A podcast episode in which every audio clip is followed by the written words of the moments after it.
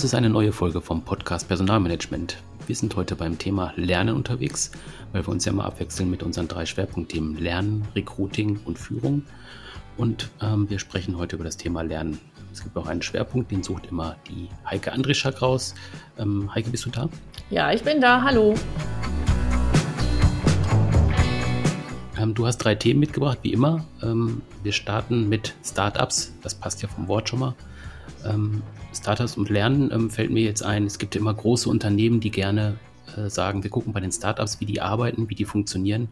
Ähm, da können wir was von lernen. Ähm, was können die denn davon lernen? Hast du da eine Idee? Ähm, weißt du, was sie da so als Argumente anführen, was sie davon lernen wollen? Also ich, mir fällt jetzt ein, äh, agiles Arbeiten, äh, ähm, flexible Organisationen, kurze Entscheidungswege, ähm, auch frisches Denken. Das sind so die Argumente, die ich mal so höre. Ähm, was hast du da so mitbekommen? Ja, genau. Also das sind die Themen, ähm, die ich auch häufig höre. Und ähm, was anderes, was sicherlich von Startups zu lernen ist, dass die ähm, eine sehr gute Fehlerkultur haben. Das heißt, dass die eben einfach sehr schnell aus ihren Fehlern lernen und es ähm, gar kein Problem ist, dass Fehler passieren. Also das wird bewusst in Kauf genommen, was ja auch mit der Schnelligkeit und auch mit Experimentierfreudigkeit zu tun hat. Und ähm, dass die sogar auch sehr öffentlich ähm, mit diesen Fehlern umgehen in, im Rahmen von sogenannten Fuck-Up-Nights, also wo sich eben viele zusammenfinden und ähm, Start-up-Unternehmer wirklich darüber berichten, ähm, welche Fehler sie gemacht haben, was sie das vielleicht auch gekostet hat und wie sie aber daraus gelernt haben und wie es äh, danach weitergegangen ist. Also das ist meiner Meinung nach ein wirklich tolles Ding, was etablierte Unternehmen von Startups lernen können. Aber Michael, du bist doch auch ähm, mal bei einer Veranstaltung des KVD gewesen zum Thema Startups und was größere Unternehmen von Startups lernen können. Was wurde denn da so thematisiert? Ähm, ja, genau, das war, äh, waren zwei Veranstaltungen, die der Kundendienstverband Deutschland durchgeführt hat. Äh, letztes und vorletztes Jahr, ging es eben nach Berlin und die Idee war eben, äh, wir bieten den Mitgliedern des KVD, das sind halt äh, Mittelständler, die im Servicebereich unterwegs sind, wir bieten denen mal die Möglichkeit, bei Startups reinzugucken. Äh, also so über die Schulter schauen, mal reingucken, wie die aufgebaut sind. Und ähm, ja, wenn man dann reinkommt bei den Unternehmen, äh, das sieht natürlich erstmal schon mal anders aus, als man das sonst so von großen Unternehmen kennt. Also überall ist alles irgendwie bunt und man arbeitet mit, äh, ja, vielleicht noch mit, mit Zetteln, statt irgendwie so ordentliche Aushänge zu haben und sowas. Also erstmal diese äußere Form ist schon mal auf jeden Fall was anderes. Ähm, das ist natürlich so ein visuelles Thema, wo man erstmal auf jeden Fall dran hängen bleibt. Ähm, es ging dann aber auch immer relativ schnell in die eigentliche Organisation, also wie, ähm, wie die Unternehmen arbeiten. Es waren auch einige Unternehmen dabei, die ähm, sozusagen eigentlich zum großen Unternehmen gehören, aber eben eine kleine Einheit bilden, die separat vom Unternehmen ist, weil man denen einfach mehr Freiraum geben möchte. Wenn diese Organisation jetzt eben mit im großen Unternehmen sitzt, dann ist natürlich so eine gewisse ja so ein gewisser, gewisse Vorbehalte dann da von den etablierten Mitarbeitern, die dann sagen, ja, warum dürfen die jetzt so frei arbeiten? Warum können die arbeiten, wann sie wollen, wie sie wollen? Warum können wir das nicht? Und wenn diese Einheit separat ist davon, dann ähm, ja, ist halt nicht so die Kontrolle da und dann können die einfach ein bisschen offener arbeiten. Ähm, das ist das, was, glaube ich, auch viele äh, einfach mitgenommen haben dabei. Und sonst geht es eben tatsächlich eben auf diese besonderen Arbeitsweisen, dieses agile Arbeiten, ähm, auch verschiedene Methoden ausprobieren, wie Design Thinking oder sowas, ähm, sich das einfach abzugucken und dann aber nachher auch zu verstehen, wie kann dieser Transfer eigentlich funktionieren. Ich glaube, das ist das, wo die, wo die noch am meisten dran hängen. Also wie lerne ich jetzt die Umsetzung an sich, weil diese Methoden an sich, sich drauf zu schaffen oder über Trainer oder äh, äußere Berater irgendwie das äh, hinzubekommen, ist jetzt nicht das Thema, aber wie schaffe ich das tatsächlich strukturell in der Organisation, das umzusetzen. Ich glaube, das ist so die größte Baustelle, die die haben, aus meiner Beobachtung zumindest.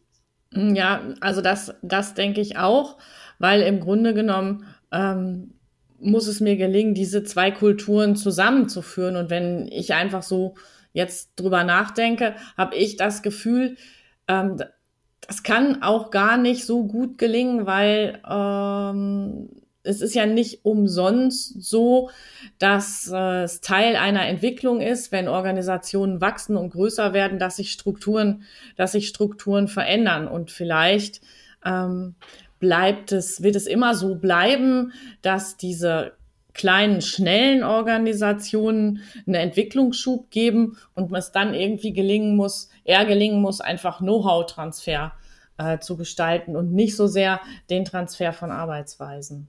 Hm. Also ich glaube, es ist auch einfach so, dass man nicht sagen kann, ähm, die und die Struktur in dem Startup hat mir gut gefallen, das mache ich ab morgen auch in meinem Unternehmen.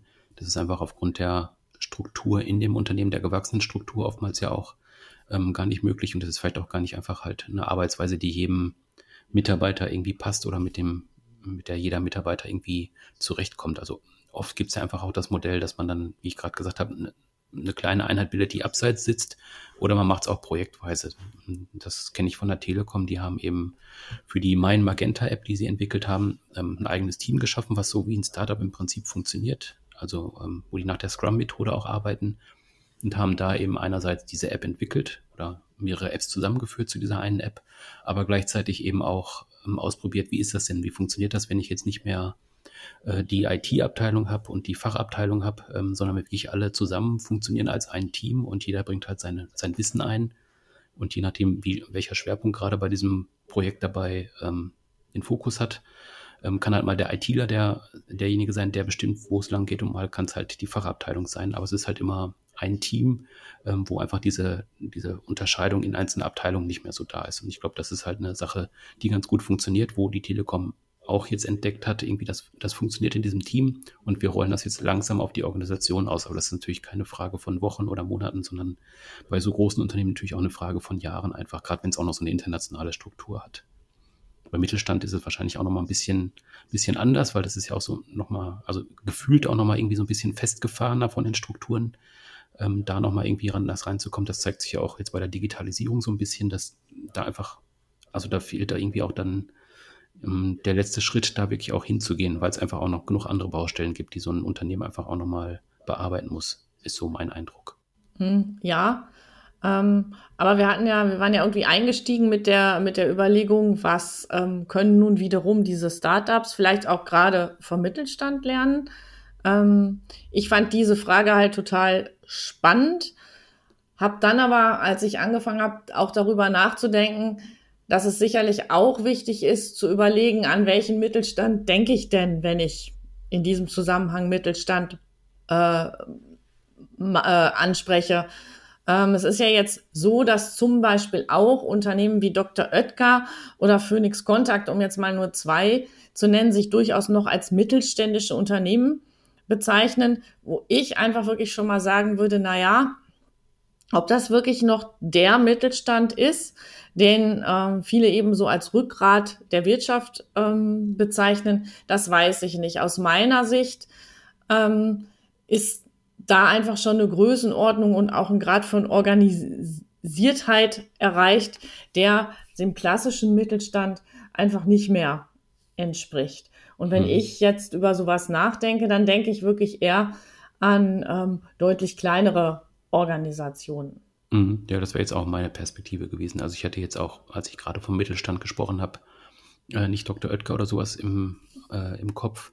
Das sind tatsächlich halt für mich auch schon so große Organisationen und so große Unternehmen, dass die aus diesem klassischen Mittelstandsbild auch einfach schon raus sind. Mhm. Genau, und das und eben diesen Mittelstand, an den wir beide jetzt denken, ich finde, den zeichnen aber schon ein paar ähm, Eigenschaften aus, ähm, die vielleicht auch für ähm, ein Startup äh, gut sind.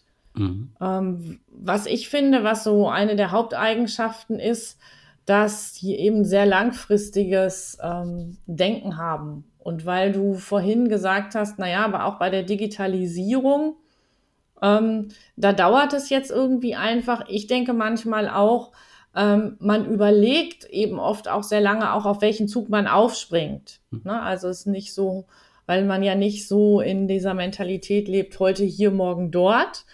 Ähm, sondern, und das wird oft ja dadurch geprägt, dass man eine sehr hohe Verantwortung äh, empfindet gegenüber den eigenen Mitarbeiterinnen und Mitarbeitern, aber auch gegenüber der Stadt oder der Region, in der man als mittelständisches Unternehmen ansässig ist. Ich sag mal, der Grundplan ist ja immer, ein Unternehmen auch zu übergeben, also an eine, eine nachfolgende Generation zu, zu übergeben und zwar in einem, wie sagt man so schön, gesunden Zustand.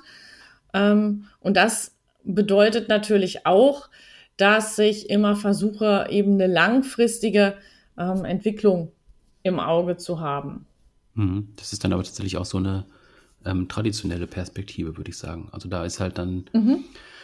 Ähm, der Fokus auf, auf dem Unternehmen im Prinzip. Also ich würde sagen, bei Startups ist es eher so, ähm, die haben eine Projektidee und setzen dieses Projekt um.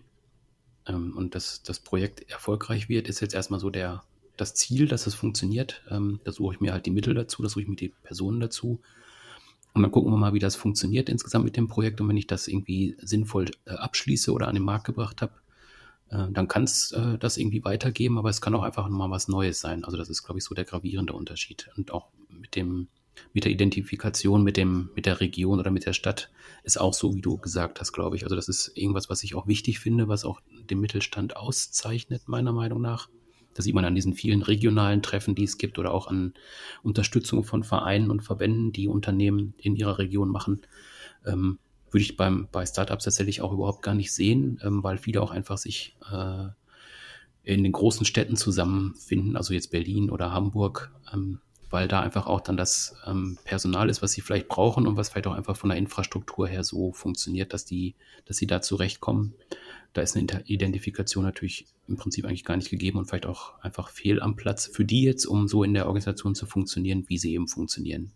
Hm, ich, mir fällt da aber auch noch ein anderer Aspekt auf zum Thema Verantwortung, eben auch für die Region, dass ähm, natürlich so bei den heutzutage auch global anstehenden Themen, also Umweltschutz, Nachhaltigkeit und so weiter, dass ich glaube, Mittelstand sich da eher auch in der Verantwortung sieht, auch seine Angebote, seine Leistungen, sein Handeln auszurichten auf diese Themen. Und ich glaube, das ist bei dem einen oder anderen Startup, bei der einen oder anderen Idee, die diese Unternehmer, jungen, oft ja junge, jungen Unternehmer haben, ähm, nicht so ganz ähm, im Fokus, sondern eher, wie du gesagt hast, ähm, interessantes äh, neues Produkt zu entwickeln und ähm, dann eben nicht so sehr diese Themen und solche Werte äh, mit zu berücksichtigen. Mhm.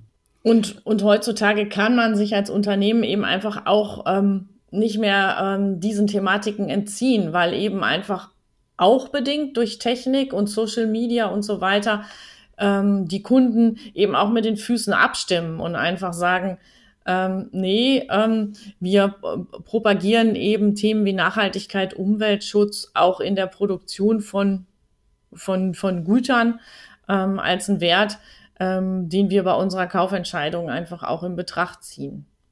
Mhm, das stimmt.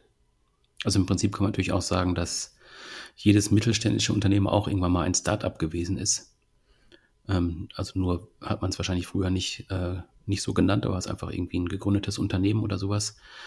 Und was heute Startups ausmacht, ist ja tatsächlich auch einfach so ein bisschen diese ähm, Kultur, mit der die arbeiten. Also sowohl die Organisation als auch die äh, Herangehensweise an Themen. Das ist, glaube ich, dann einfach, da ist einfach Startup ist dann einfach ein Begriff für diese Arbeitsweise, ist etwas anderes als, ähm, als wie, wie diese Existenzgründungen früher einfach gelaufen sind. Deswegen ist da auch nochmal so ein, so ein Wechsel da drin. Also wenn man denen einfach sagt, irgendwie, ihr, ihr wart ja früher auch mal ein Startup, ist, das passt dann in dem Fall einfach nicht, weil einfach die äh, Arbeitsweise früher dann auch anders gewesen ist. Ja, also das denke ich auch.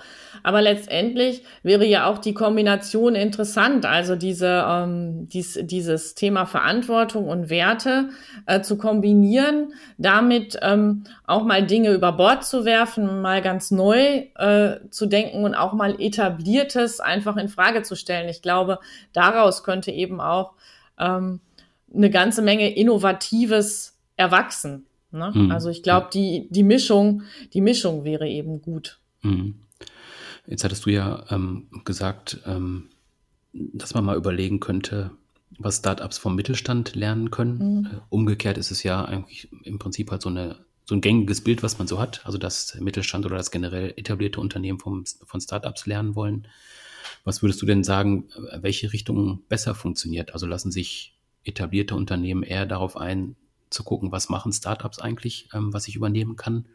Oder ist es einfacher für Startups zu gucken, ja, das und das funktioniert bei diesem mittelständischen Unternehmen ganz gut, das könnte ich jetzt auch übernehmen für meine Organisation? Hm. ist eine interessante Frage.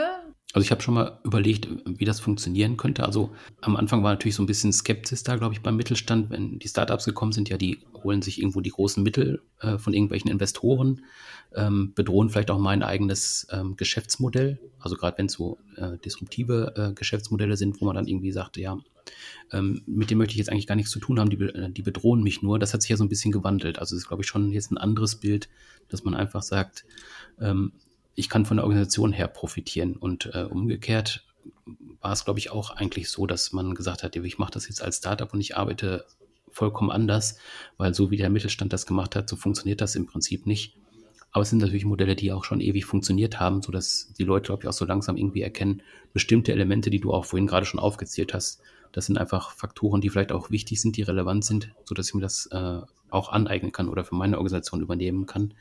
Also ich glaube, die Seiten öffnen sich jeweils äh, gegenseitig. Aber ich würde halt sagen, diese Richtung Mittelstand lernt von Startups ist immer noch irgendwie mit weniger Hürden behaftet als umgekehrt, so vom Gefühl her. Mhm. Ja, wobei ich glaube, manchmal braucht es halt einfach nur ähm, irgendwie ein Forum, ähm, wo Unternehmer das mal ausprobieren können. Und da bin ich ähm, auf eine ganz interessante Veranstaltung gestoßen, die nennt sich Hinterland of Things und findet in Bielefeld statt, ähm, also Bielefeld im Hinterland, ähm, wo eben Unternehmer ähm, aus beiden Kategorien, also Startups und mittelständische Unternehmen, sich treffen, um einfach mal miteinander zu diskutieren, sich auszutauschen und vielleicht eine Möglichkeit zu finden, wie sie ihre Kräfte bündeln können. Ähm, und was ich einfach glaube, es wird auch da wie immer so sein, dass es ähm, einige gibt, die offen sind und die fangen an zu kooperieren. Startups in Richtung Mittelstand und umgekehrt. Und dass sich das dann, dass sich das dann weiter trägt. Ich habe zumindest die Hoffnung, weil ich einfach denke, dass äh, beide ähm, Unternehmensarten oder wie man es auch immer bezeichnen will, einfach was, was Tolles zu bieten haben, damit ähm, man einfach auch globale Probleme lösen kann und trotzdem ähm, die Unternehmen weiterhin erfolgreich sein können.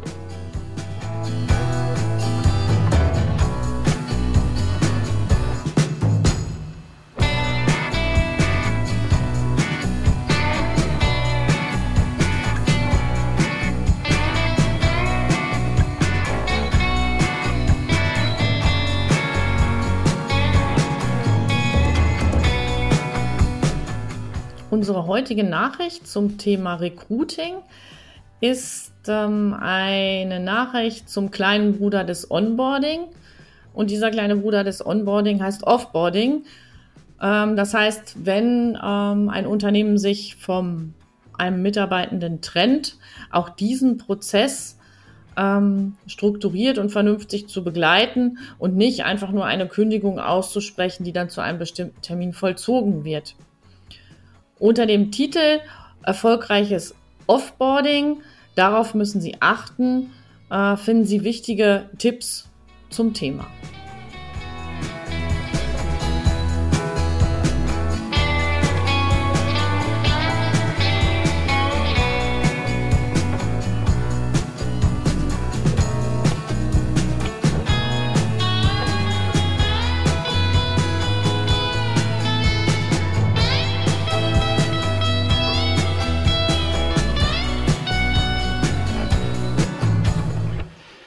Heike, als wir vor der Aufnahme darüber gesprochen haben, worüber wir uns heute unterhalten wollen, ähm, da war ich ja doch zumindest bei einem Thema erstaunt.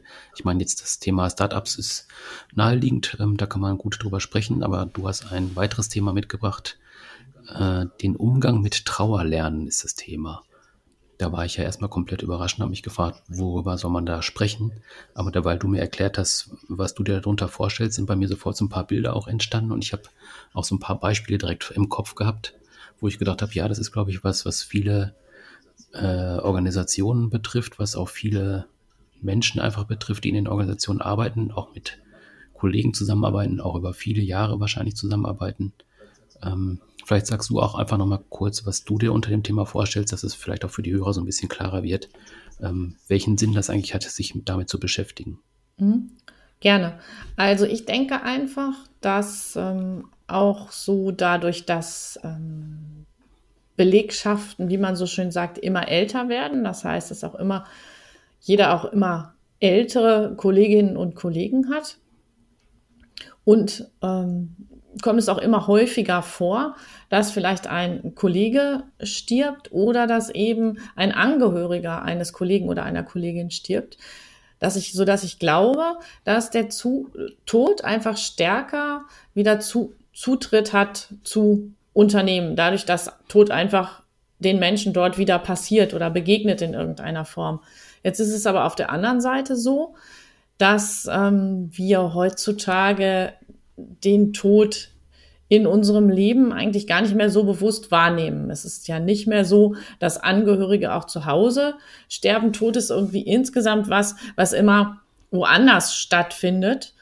Und ich glaube, wir haben deshalb auch ein bisschen verlernt, ähm, natürlich damit umzugehen und einfach auch auf eine natürliche Art und Weise das zu thematisieren, unsere Trauer auszudrücken und vielleicht auch auf trauernde Menschen zuzugehen. Und deshalb bin ich so über dieses Thema gestolpert und habe gedacht, ja, ähm, es wäre vielleicht wichtig, auch solche eher tabuisierten Themen in irgendeiner Form zu lernen. Ähm, als Unternehmen, als Führungskraft, als Mitarbeiterin oder Mitarbeiter. Das war so der Gedanke, den ich dabei hatte. Einfach mal einen neuen, alten Inhalt wieder erlernen, also damit bewusst umzugehen. Mhm. Also man könnte es ja erstmal ganz nüchtern sehen. Ähm, also es gibt ja Organisationen, da gehört auch eine gewisse Gefahr einfach mit dazu. Wenn ich jetzt an Serviceorganisationen denke, die zum Beispiel den Service von Maschinen machen in Krisengebieten, da ist ja mal eine gewisse Gefahr mit dabei. Oder wenn es auch äh, Unternehmen geht, produzierende Unternehmen äh, im Chemiebereich oder sonst irgendwie, wo auch mal Betriebsunfälle passieren können. Oder natürlich ganz klassisch irgendwie Feuerwehr oder sowas, wo einfach auch die Gefahr immer dabei ist, wo auch dann äh, mit dem Tod äh, umzugehen ist, wo man auch so im Hinterkopf hat, ähm, da ist eine gewisse Gefahr dabei. Und auf der anderen Seite kann man es nüchtern sehen im Sinne von, ähm, ich bin jetzt verantwortlich für eine Organisation und da stirbt jemand, da muss ich einfach eine Stelle neu äh, besetzen, also einfach nur über die Funktion zu gehen. Aber das, was du meinst, ist ja dann tatsächlich mehr das, was im menschlichen Bereich sich abspielt oder im zwischenmenschlichen Bereich sich abspielt. Mm, ja, genau. Ähm, natürlich muss ich dann in erster Linie als ähm, ja, Führungskraft oder Personalverantwortlicher erstmal einfach auch diese Stelle besetzen. Aber es ist ja eben einfach auch so, dass ich diesen Menschen vielleicht persönlich gekannt habe oder ich kenne nun wieder jemanden, der ihn gut gekannt hat und deshalb, deshalb traurig ist.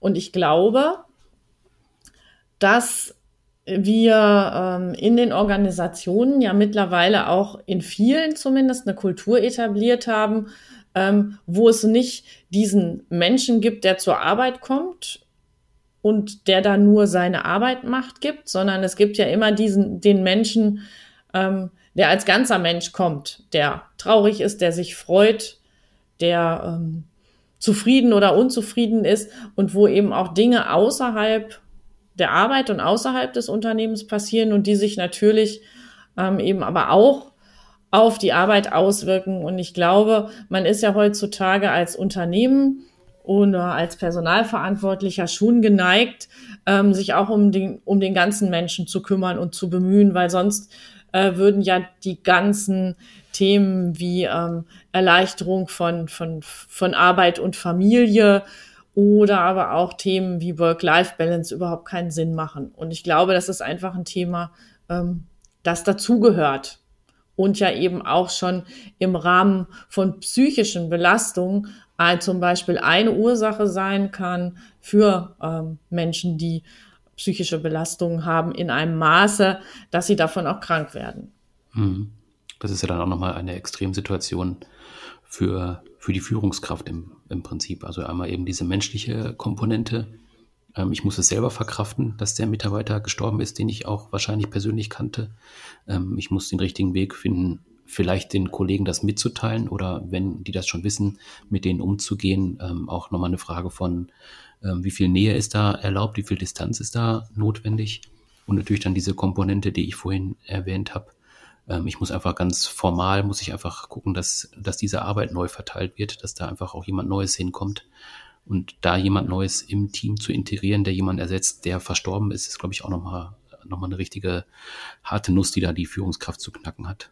Ja, das denke ich auch. Und es ist ja so, es ähm, ist genau für die Führungskraft selbst eben diese Doppelrolle oder diese Doppelschwierigkeit, ein, eben einer mit, dem, mit der eigenen Trauer umgehen und das andere eben auch dieser Trauer im Team in irgendeiner Form Raum zu geben. Und das ist auch nicht ganz so einfach, denn äh, jeder Mensch ist ja anders. Manche ähm, möchten das einfach für sich mit sich ausmachen und das gar nicht so unbedingt mit anderen teilen.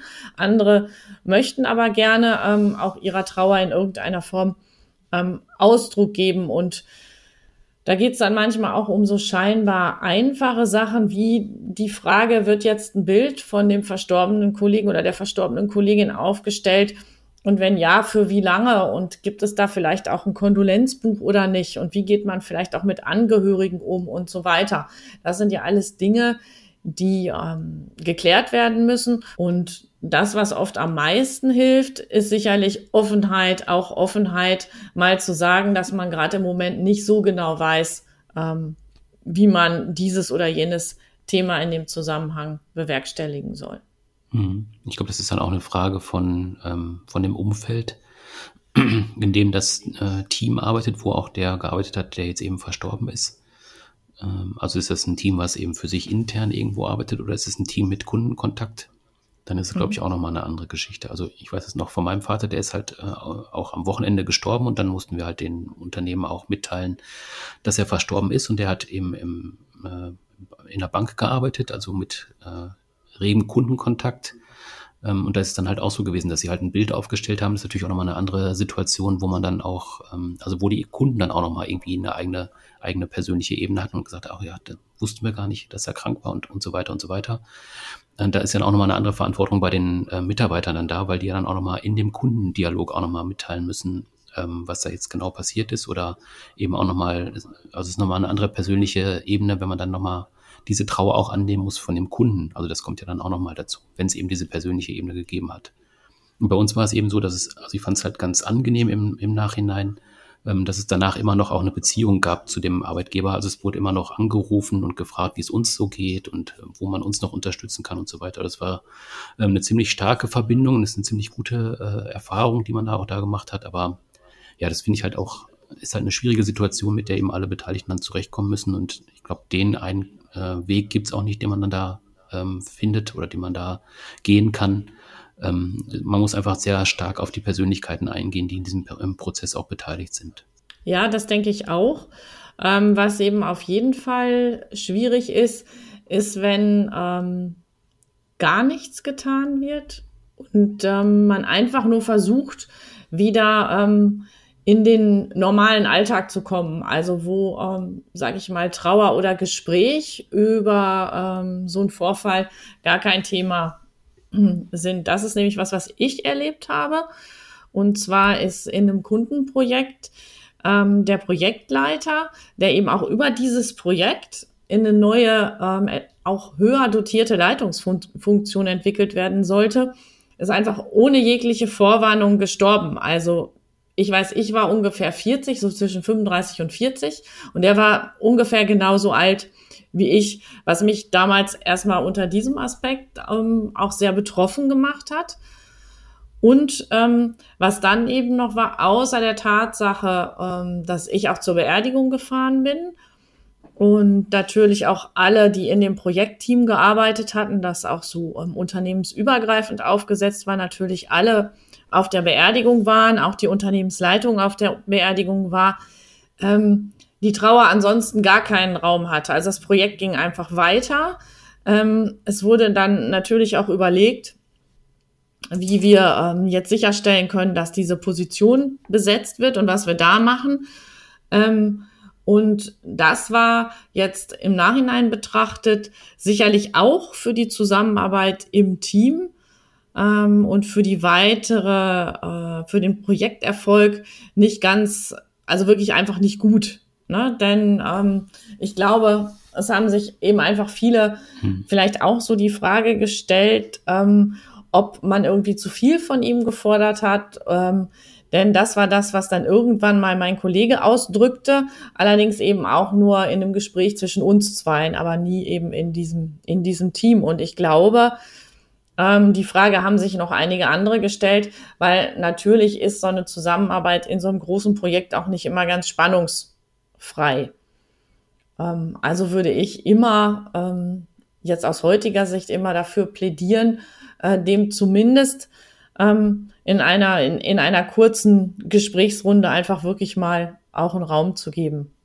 Ich hatte ja vorhin auch ähm, den Bereich erwähnt ähm, bei Rettungskräften, also ähm, wenn ich jetzt an Notarzt denke oder an Polizei, Feuerwehr, ähm, da ist es ja in der Regel so bei Einsätzen, wo auch äh, Menschen eben verstorben sind, dass es da auch ein ähm, Notfallseelsorger gibt, der dann eben das Team betreut oder zumindest zur Verfügung steht.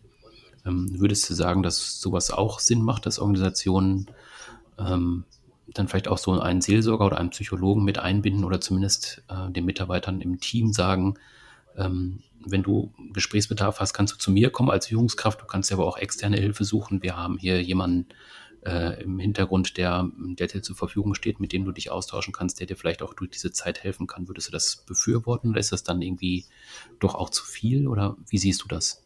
Mm, darüber habe ich jetzt, wenn ich ganz ehrlich bin, so in der Form noch nicht nachgedacht. Ähm, ich weiß, dass es ja in relativ vielen Organisationen mittlerweile das Angebot gibt, dass Mitarbeiterinnen und Mitarbeiter sich an externe ähm, Psychologen wenden können, dass Unternehmen also Verträge haben mit ähm, Organisationen, die äh, wie so eine Art Hotline funktionieren. Das heißt, wo man erstmal als Mitarbeiter, mit Mitarbeitender einfach anrufen kann, um sein Problem zu schildern. Ich weiß nicht.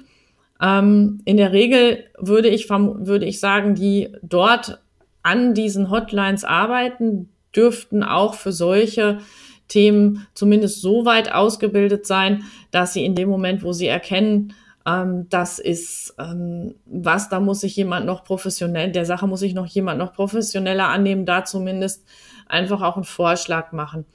Ob es jetzt extra was für dieses Thema braucht, weiß ich deshalb nicht.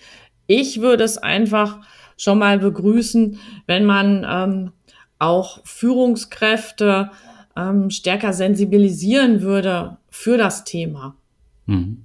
Ja, wobei natürlich auch jeder Mitarbeiter, der eben ähm, von so einer Situation jetzt betroffen ist und der merkt irgendwie, er kommt damit nicht zurecht, der könnte sich natürlich auch selber Hilfe holen. Aber ich glaube eben einfach äh, als Führungskraft darauf vorbereitet zu sein und äh, jemanden eben in der Hinterhand zu haben, wo man dann auch weiß, mit dem kann man vertrauensvoll zusammenarbeiten und den könnte man empfehlen, finde ich, glaube ich, äh, nicht schlecht, wenn man das so vorbereitet, wenn man sowas in der Hinterhand hat. Das muss ja natürlich nicht nur unbedingt eine Trauergeschichte sein, es können ja auch andere belastende Themen sein. Aber so eine Trauer, ähm, so ein Trauererlebnis ist natürlich auch nochmal so eine Extremsituation, wo man vielleicht nochmal eher auch Hilfe benötigt. Deswegen da vorbereitet zu sein, finde ich, glaube ich, nicht schlecht.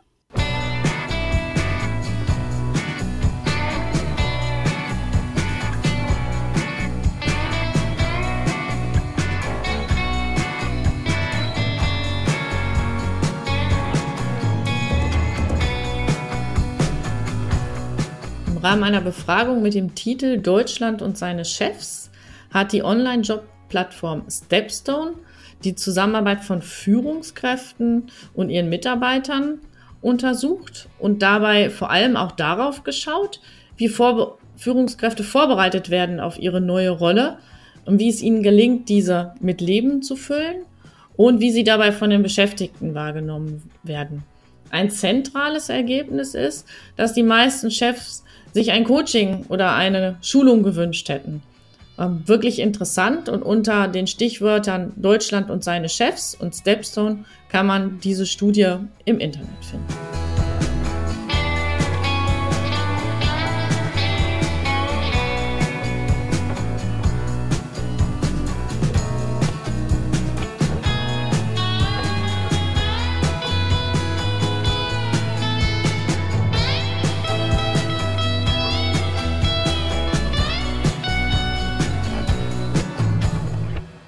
Abschluss der heutigen Folge wollen wir nochmal über die Zukunft sprechen. Und zwar, wie arbeiten wir in Zukunft? In welchen Berufen arbeiten wir in Zukunft?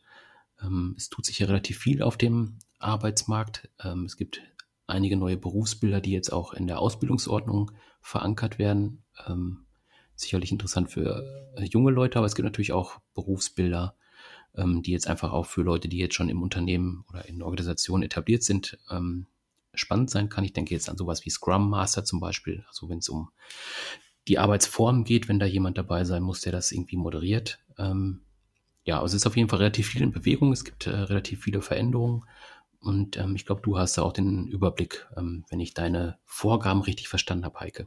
Ja, was heißt, was heißt den Überblick? Ähm, aber ich habe mich schon eben insgesamt zu diesem Schlagwort einfach auch mal so ein bisschen kundig gemacht. Was wird da, was wird da so gehandelt? Und ähm, da gab's einfach schon ein paar, spann ein paar spannende Sachen. Ich ziehe jetzt auch mal eins noch raus, weil vielleicht werde ich das noch. Äh, digitaler Bestatter fand ich also passt jetzt auch zum vorherigen Thema ein bisschen. Ähm, ist dann also jemand, der sich darum kümmert, mhm. dass wirklich alles, was man so an digitalen Inhalten, an digitalen, an Profilen in irgendwelchen Netzwerken angelegt hat, ähm, wenn man stirbt, dass das eben einfach auch, ähm, ich sage jetzt mal so salopp, abgewickelt wird. Mhm. Ähm, was ich aber im Grunde auch total äh, interessant fand, ist, dass ähm, im Grunde schon 15 Prozent aller Leute in Berufen tätig sind, die erst nach 2003 entstanden sind. Das fand ich irgendwie auch schon mal sehr erstaunlich. Und dass die Erwartung der Menschen relativ hoch ist, dass das, was sie im Moment tun, ähm, eben in 15 Jahren äh, gar nicht mehr so gefragt wird. Also dass es diesen Beruf oder diesen Job dann vielleicht gar nicht mehr so geben wird. Aber im Grunde genommen, wenn ich mich jetzt mal so ein bisschen ähm, zurück, zurückerinnere, ähm, hat sich auch mein Beruf ganz schön verändert. Und jetzt weiß ich nicht, Michael, wie es dir geht. Ähm. ähm ja, also ich habe ja ähm, Geografie studiert ähm, das ist jetzt auch schon eine Weile her. Ähm, ich habe dann aber nicht in dem Beruf gearbeitet, sondern ich habe ähm, dann ja die journalistische Seite eingeschlagen sozusagen. Also ich habe schon neben dem Studium auch als Journalist in Redaktion gearbeitet und habe ich dann irgendwann gefragt, möchte ich jetzt dann in dem Geografiebereich weitermachen oder in dem Journalismusbereich weitermachen. Da bin ich dann eben geblieben. Und ich glaube, wenn ich jetzt äh, sagen würde, jetzt mache ich nochmal den Wechsel, jetzt gehe ich nochmal in Geografie rein, also jetzt zum Beispiel ähm, Wirtschaftsförderer oder im Bereich von physischer Geografie oder ähm, sowas wie äh, Luftbilderkundung oder sowas oder ähm, so ähnliche Sachen. Da ist mittlerweile auch schon so viel passiert, dass ich im Prinzip eigentlich auch nochmal ja, relativ viel nachholen müsste, nochmal viel neu, äh, äh, nochmal viele Sachen neu lernen müsste.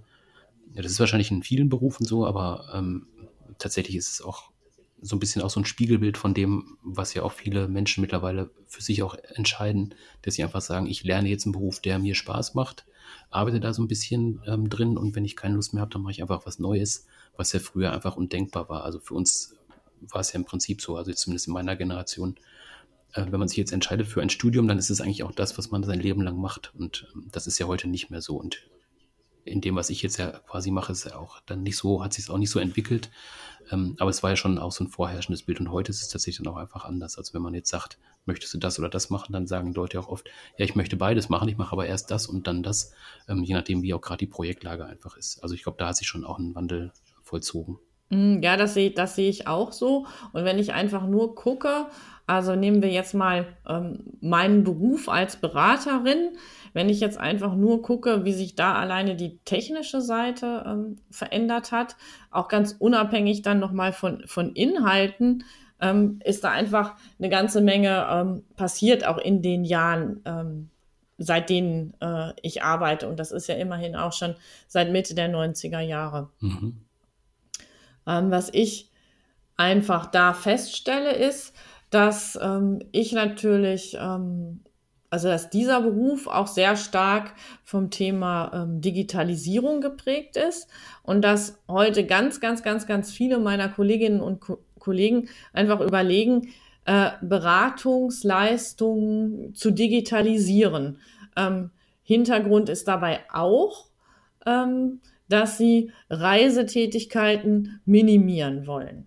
Ne? Und da sind wir jetzt noch nicht dabei, darüber zu, nachzudenken, was hat sich vielleicht auch an, an inhaltlichen ähm, Feldern geändert. Und ich glaube, dieses Thema Digitalisierung ähm, ist das, was so am stärksten insgesamt die Veränderung von Berufsbildern prägt. Mhm. Ich glaube, das passiert auch bei, ähm, bei so Berufen wie, also wenn ich jetzt an Leute denke, die im Vertrieb tätig sind, die bisher immer einfach gewöhnt waren, Maschinen zu verkaufen, ähm, wenn die auf einmal ähm, digitale Services verkaufen sollen. Also wenn jetzt einfach ein Unternehmen sagt, ich habe jetzt digitale Dienstleistungen entwickelt, die rund um das Produkt äh, angereichert werden und der Mitarbeiter soll jetzt nicht nur die Maschine verkaufen, sondern auch einfach die Services oder vielleicht stelle ich dem Kunden die Maschine auch einfach nur hin, ähm, dass sie da funktioniert und der Kunde bezahlt die ähm, Dienstleistung oder die Leistung, die daraus entstehen. Ähm, das ist natürlich auch ein Lernprozess, den der Vertriebler dann erstmal machen muss. Also er muss einfach verstehen, ich habe jetzt nichts mehr, wo ich einfach zum Kunden gehe und sage, hier kauft das, sondern ähm, es gibt einfach so ein breites Spektrum auch von anderen Geschichten, die vielleicht auch einfach gar nicht greifbar sind, weil einfach so Dienstleistungen auch nichts zum Anfassen sind. Ähm, da muss einfach auch der Vertriebler ganz anders lernen. Und das hat natürlich auch viel wieder mit Digitalisierung zu tun. Das ist im Prinzip ja auch das Gleiche bei dem Thema Techniker. Ähm, oder Servicetechniker, die einfach unterwegs sind und Maschinen reparieren, ähm, die heute vielleicht aber auch gar nicht mehr überall rumreisen sollen, um das zu machen, sondern die auch einfach vielleicht in der Zentrale sitzen und einfache Mitarbeiter oder Kollegen vor Ort anleiten, indem die jetzt über äh, Virtual Reality zum Beispiel oder Augmented Reality einfach auf die Maschine zugreifen oder auf, das, auf den Mitarbeiter zugreifen, der vor der Maschine steht und ihm dann einfach sagt, äh, wenn du das und das machst, dann sollte das funktionieren. Also dann auch nochmal anders anders herangehen. Ähm, ich muss jetzt halt nicht lernen, wie ich eine Maschine repariere, sondern ich muss auch noch lernen, wie leite ich jemanden an, dass er die Maschine reparieren kann. Vielleicht eben auch Tätigkeiten, die ich vorher selber ausgeübt habe. Ist auch nochmal so ein, so ein Mindset, was ja auch nochmal ändert bei den Mitarbeitern. Also nochmal eine weitere, ein weiterer Lernschritt, der da einfach äh, vollzogen werden muss. Und auch ich glaube, dass wir ähm, in Zukunft noch stärker mehr als einen Beruf mhm. äh, lernen werden. Also die, sag ich mal, die jungen Leute von heute, die sich eben fragen, was wollen sie, was wollen sie heute werden, ähm, dass die äh, wirklich nur eine zeitlich begrenzte Entscheidung treffen in dem Moment. Und wenn ich darüber nachdenke, bin ich fast ein bisschen neidisch. Also weil äh, ich mich halt dann immer zwischendrin mal wieder gefragt habe, wäre noch mal Zeit, irgendwas ganz Neues mh, hm, zu machen. Aber ähm, der Zeitgeist gab es irgendwie nicht so richtig her. Und naja, vielleicht war ich einfach auch nur nicht mutig genug, es dann trotzdem einfach zu machen. Weil, ähm, oder aber ich mache es jetzt und werde vielleicht doch noch Drohnenpilot. Mhm. Oder was ich noch spannender fand, UX-Designer. Ähm, da habe ich dann auch tatsächlich wirklich mal nachgelesen, um was es da geht. Letztendlich geht es darum, die Usability von ähm, Technik und Software ähm, mhm. zu testen und ähm, Unternehmen dabei zu beraten, was ähm, mhm. für welche Mitarbeiterinnen und Mitarbeiter wirklich sinnvoll ist. Mhm. Ja, also das wäre was, das würde mir doch noch mal, doch noch mal wirklich Spaß machen. Ja, ich glaube, es ist aber auch noch mal eine andere ähm, Geschichte, wann man diesen Entschluss fasst, ähm, noch mal was anderes zu machen. Also wenn wir jetzt ähm, heute die ähm, Menschen sehen, die halt im Job sind, ähm, die, die können sich das einfach leisten, ähm, auch nochmal vielleicht was anderes zu machen, weil es auch der Arbeitsmarkt äh, hergibt. Das ist ein Thema, was wir auch schon mal in einer anderen Folge hatten vom, von unserem Podcast. Hm, also ich äh, bin jetzt auch nicht auf einen Job festgelegt, wo ich jetzt Geld verdienen muss, weil ich weiß, der Arbeitsmarkt ist einfach so, so eng, ähm, dass ich auch einmal woanders nochmal was finde. Ähm, also das ist ein Punkt noch, denke ich, der jetzt ein Unterschied ist zu dem, was, was wir früher erlebt haben. Und das ist natürlich auch diese, diese, diese klassische Ansicht, ähm, wenn jemand sich jetzt nochmal irgendwie für was ganz anderes entscheidet, der war bisher Manager und geht jetzt irgendwie in einen sozialen Bereich oder sowas, dann ist das einfach irgendwie nicht, weil er jetzt irgendwie Lust dran hat, sondern von außen war einfach die Ansicht, ähm, der ist jetzt einfach in der Midlife-Crisis, der muss jetzt einfach irgendwas anderes machen. Also es war negativ besetzt früher. Deswegen hat man vielleicht sich auch einfach nicht dazu entschieden, sowas zu machen. Das ist jetzt so mein Eindruck noch. Hm. Ja, das stimmt. Na, also das ist ja auch das, genau das, was ich erlebt habe und ne, wo ich jetzt sagen würde, na, hm. ähm, vielleicht mit einem anderen Zeitgeist hätte auch der ein oder andere aus unserer Generation ähm, sich entschieden, einfach nochmal was anderes zu machen. Und ähm, letztendlich wäre insgesamt noch vielleicht ein bisschen mehr Flexibilität in Organisationen entstanden zum Thema mhm. äh, lebenslanges Lernen. Ja, heute ist natürlich auch ganz schön, wenn man einfach sagt, äh, ich mache jetzt nochmal was anderes und man baut einfach auf dem auf, ähm, was man bisher gemacht hat. Ist natürlich auch denkbar. Also je nachdem, äh, in welchem Bereich man jetzt unterwegs ist. Also wenn man bisher irgendwie was mit ähm, Logistik zu tun hatte und ähm, Ersatzteilversorgung oder sowas und man geht jetzt in den Bereich äh, 3D-Druck, ähm, ähm, wo einfach die Möglichkeit da ist. Bisher habe ich mich halt damit beschäftigt, wie kommt ein Teil von A nach B oder wie setze ich dieses Teil ein. Jetzt denke ich einfach darüber nach, wie kann ich das Teil so konstruieren, dass ich es auch einfach dezentral irgendwo produzieren lassen kann. Also nochmal eine ganz andere Herausforderung, obwohl es immer noch irgendwie auch ähm, der, das gleiche Umfeld ist, in dem ich vorher auch schon tätig war. Also auch in diesem Bereich nochmal noch mal zu, nachzudenken. Also wie kann ich vielleicht in meinem Bereich bleiben und auf dem aufbauen, was ich bisher schon weiß, aber einfach mit einem anderen Fokus, wo ich dann vielleicht auch nochmal irgendwie mehr Spaß dran habe oder wo ich nochmal irgendwie auch andere Leute treffe und mich einfach noch weiterentwickeln kann.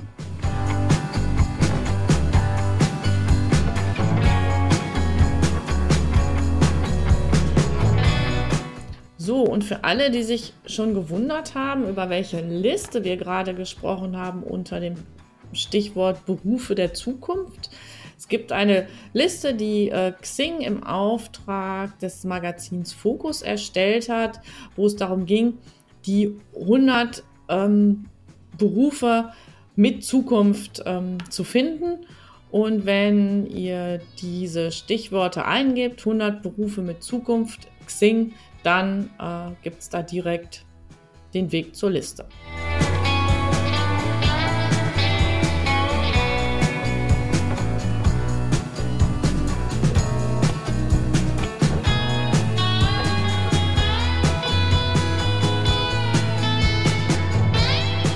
In unserem nächsten Podcast, der dann wieder das Thema Führung behandeln wird, haben wir auch wieder einen Gast. Herr Gunther Wolf wird mit uns über Motivation und die Rolle von Vergütungsmodellen in diesem Zusammenhang sprechen. Herr Wolf ist Unternehmensberater, hat seinen Schwerpunkt beim Thema Vergütungssysteme und lässt uns dann an seiner langjährigen Expertise zu diesem Thema teilhaben. Also ich freue mich schon. Ja, ich bin auch mal gespannt, wie das wird. Dann sprechen wir uns in einem Monat wieder. Genau, bis dahin eine gute Zeit. Jo, genau, bis dann. Tschüss.